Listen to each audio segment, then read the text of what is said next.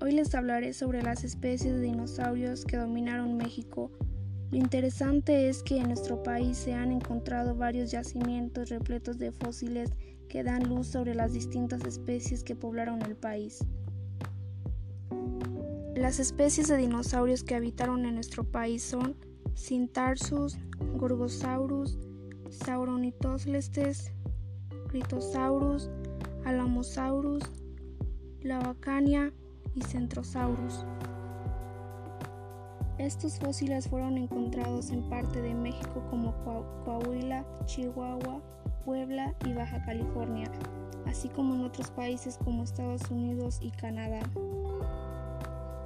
A mí el que más me pareció interesante es el dinosaurio Centrosaurus, un herbívoro que alcanzó las 3 toneladas de peso con una longitud aproximada de 5 metros.